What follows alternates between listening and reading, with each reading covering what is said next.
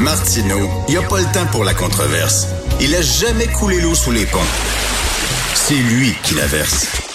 Vous écoutez Martineau. Cube Radio. Alors, la semaine dernière, euh, dans les pages euh, du Journal de Montréal, dans la section Faites la différence, Robert Limon, l'ancien chef du Parti Égalité qui défendait les droits des anglophones et l'ancien maire de Côte-Saint-Luc, écrivait à propos de M. Michael Rousseau euh, en disant, vous savez, là, il représente tellement pas la communauté anglophone. Je veux dire, vraiment, des anglophones unilingues comme ça, il y en a plus. En fait, Michael Rousseau ne représente que lui-même parce que les anglophones ont changé et ils sont tous bilingue maintenant.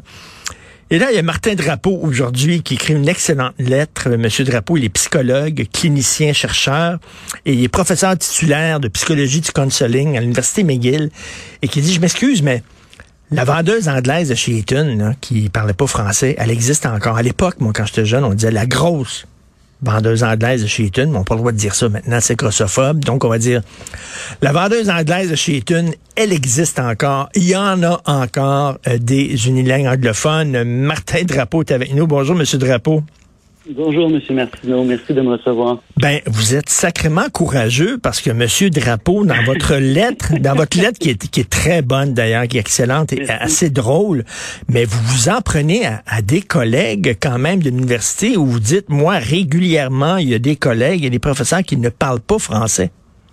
Oui, c'est ça. Écoutez, euh, je l'ai fait pour différentes raisons. D'une part, quand j'ai lu la lettre euh, de M. Lemon, j'ai trouvé curieux, euh, sachant son implication dans le parti Equality, puis sachant un peu l'historique, en fait, les positions de ce parti-là quant à la, question de la langue. Je trouvais aussi qu'il avait une vision.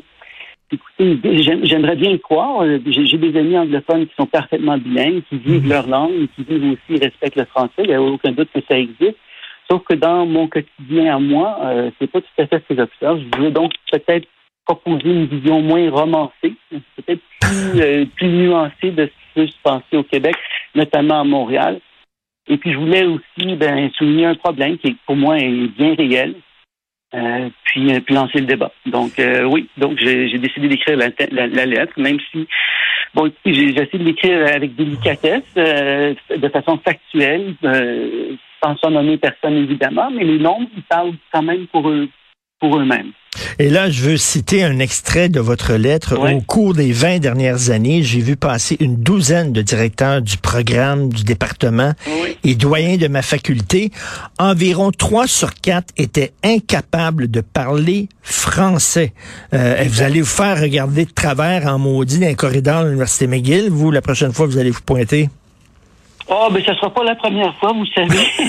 J'avais aussi écrit un texte sur différents euh, processus d'admission qui avait été mis de l'avant l'année dernière. J'avais écrit un, premier texte et puis un deuxième texte je m'étais attiré lire de certaines personnes que je considère un peu radicalisées. Le, terme qu'on emploie aujourd'hui, c'est woke. En même temps, je me dis, bon, ben, peut-être que ça peut lancer euh, le, débat, peut-être que ça peut permettre de, de, de, de mettre la question de l'identité, de la langue euh, sur, la table. Peut-être que c'est moi aussi qui devrais les regarder de travers quand j'ai trois dans le corridor et non ah, que c'est bon, ça. Quel... Euh, c'est tout à fait. C'est vous qui devriez les regarder de travers. C'est eux qui devraient avoir honte. Euh, Monsieur Drapeau, j'ai demeuré récemment, là, euh, à peu près un an et demi au coin de Peel et Sherbrooke, donc tout à côté de l'université McGill. Je peux vous dire que des unilingues anglophones, j'en croisais, mais toujours régulièrement dans ce coin-là, dans les restaurants, dans les commerces, les, les, les, étudiants de l'Université McGill aussi, hein, lorsqu'ils font des manifestations, par exemple, parce qu'ils manifestent souvent, euh, lorsqu'ils font des manifestations, toutes les pancartes sont en anglais seulement, là. Oui, mais je pense que je, ici, je ferais quand même, euh, j'apporterais un bémol, c'est-à-dire que ce sont l'université à McGill, c'est une université euh, anglophone, donc c'est un fait, c'est indéniable. Euh, il y a une portion très significative de, la clientèle étudiantienne qui sont des, anglophones, qui sont euh, euh proviennent d'en dehors du Québec, le Canada, les États-Unis, un, peu partout. Donc, ce sont des gens qui parlent euh, anglais. Par contre, donc ça, c'est, j'ai pas tant de problème ici pour vous dire franchement. Le problème, c'est la raison pour laquelle j'ai décidé de répondre à M. Leblanc, c'est que si effectivement les gens qui sont anglophones établis au Québec sont hmm. respectueux, fiers, donc ça, c'est pas des étudiants qui sont de passage pour trois mois pour euh, trois ans pour leur bac, euh, deux ans de maîtrise. C'est des gens qui se sont installés ici, plusieurs qui vivent ici depuis 20 ans, 30 ans. puis ne parlent pas français, alors que dans sa lettre, lui prétendait que ces gens-là parleraient français. Donc, je ne m'attends pas évidemment à ce que même mes collègues parlent tous français. Mais si effectivement cette population anglophone valorise euh, le français, en est fier, comme il l'affirme, ben, en plus de parler l'anglais, il faudrait qu'il y ait quand même une certaine présence du français. Moi, je ne le vois pas tout à fait comme ça. Ben, je suis d'accord avec vous que les étudiants McGill, il y en a beaucoup, ce sont des étudiants étrangers. C'est une université prestigieuse euh, qui attire des étudiants de partout à travers le monde. Donc, on peut comprendre que ces étudiants-là, effectivement, ne parlent pas français. Mais là, vous parlez des, anglophones de Montréal. Et là, je vous pose la question, 100 000 Je veux pas faire un procès d'intention, M. Limman, mais est-ce que M. Limman est naïf ou il est de mauvaise foi? Euh, ça, une question très difficile. Je, pense que euh, si vous lisez mon texte, je, présente un point de vue alternatif. Donc peut-être que dans son environnement à lui, euh, avec les gens qu'il côtoie lui, peut-être qu'il a tout à fait raison. moi, je, je, côtoie des personnes visiblement différentes dans un environnement semble-t-il différent. Ma perception Laquelle des deux perceptions est, peut-être plus réaliste, ça, je ne sais pas. Je ne sais pas, mais je voulais donner un autre son de ça. Donc peut-être qu'à Côte-Saint-Luc, bon, euh, dans, son environnement, j'en connais plusieurs personnes qui sont euh, en fait anglophones, qui, comme je, je le mentionnais, vivent leur langue, vivent dans leur langue, ils envoient leurs enfants à l'école en français. Euh, ils se sont donc il y a vraiment une, une juxtaposition des, des, des, des, cultures. Ça, c'est pas là où, il y a un enjeu. C'est vraiment quand j'observe certains collègues, une culture, elle est faite comme un repli sur un, un, déni, presque une négation euh, du fait francophone, euh, du fait québécois, bon, euh, puis, puis, des francophones québécois. Donc là, c'est là où que, moi j'accroche un peu. Je dis plus que l'Université de McGill, on est très fort, on mise beaucoup sur tout ce qui Hein?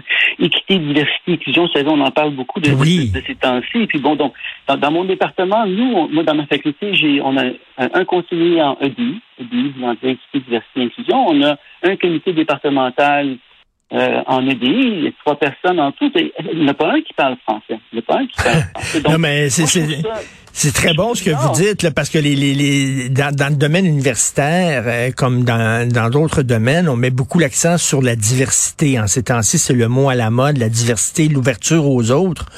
Mais, oui, on, mais, mais, vous le dites très bien, donc ça soulève des questions. Donc, est-ce que, est-ce que la diversité puis l'inclusion, finalement, ça comprend tout le monde sauf le français, sauf le québécois francophone? C'est une, question qu'on, je pense, qui, est légitime, qu'on peut se poser. Puis, on peut se demander aussi, aller plus loin, puis dire, c'est quelle conception de l'équité, de la diversité est-ce qu'on met de l'avant? Si le point de vue francophone et puis le point de vue euh, québécois sont exclus? Puis on pourrait même se dire, est-ce que c'est normal que ces personnes-là qui vantent les mérites de la diversité et de l'inclusion soient incapables d'évoluer dans notre société, de comprendre nos enjeux, notre histoire et nos valeurs? Puis est-ce que c'est normal qu'ils soient même incapables de communiquer avec ben la société québécoise, qui pourtant puis il faut quand même le souligner. On paye leur salaire. Moi, je trouve que là, non, ça, fonctionne. Ben exactement, parce que votre texte, je, reviens là-dessus, il est extrêmement bien écrit et la chute, elle est incroyable. Donc, euh, je vous cite encore, j'aimerais évoluer dans le milieu décrit par M. Limman, car dans le mien, il semblerait que la fameuse grosse vendeuse anglaise de chez Eaton, à laquelle il fait référence, existe toujours. Elle travaille à McGill, point, payée par nos impôts, point.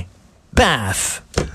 Effectivement, on est en train, on, est en train. J'ai pas dit grosse, j'ai pas dit grosse par contre. J'ai pas dit grosse, mais oui, oui, c'est ça. Je pense que c'est une vision pour revenir à la question de la, diversité qu'on certaines personnes, de, mes collègues anglophones, mettent de l'avant. Je pense une vision un peu hypocrite parce que à la limite, on pourrait même dire qu'ils choisissent la voie de la, facilité. On célèbre la diversité, c'est riche la diversité. Je veux être très clair, c'est très très riche. Ben oui. Euh, c'est enrichissant.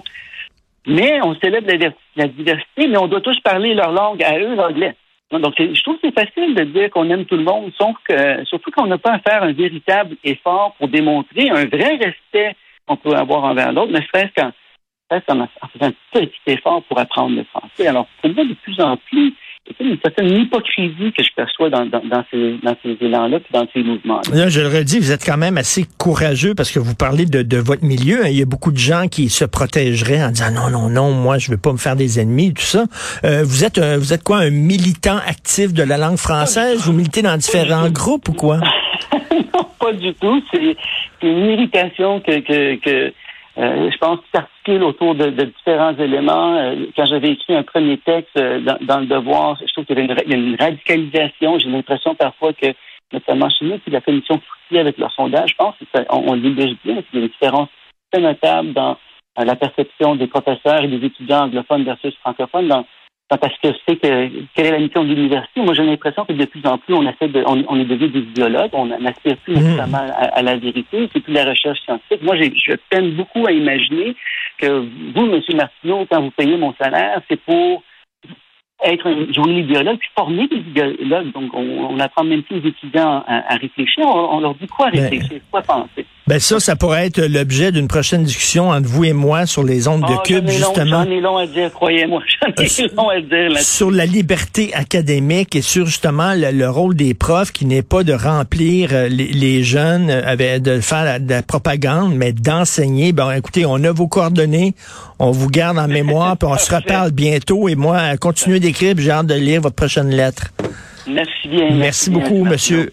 Martin Drapeau, psychologue clinicien, chercheur et professeur à l'Université McGill.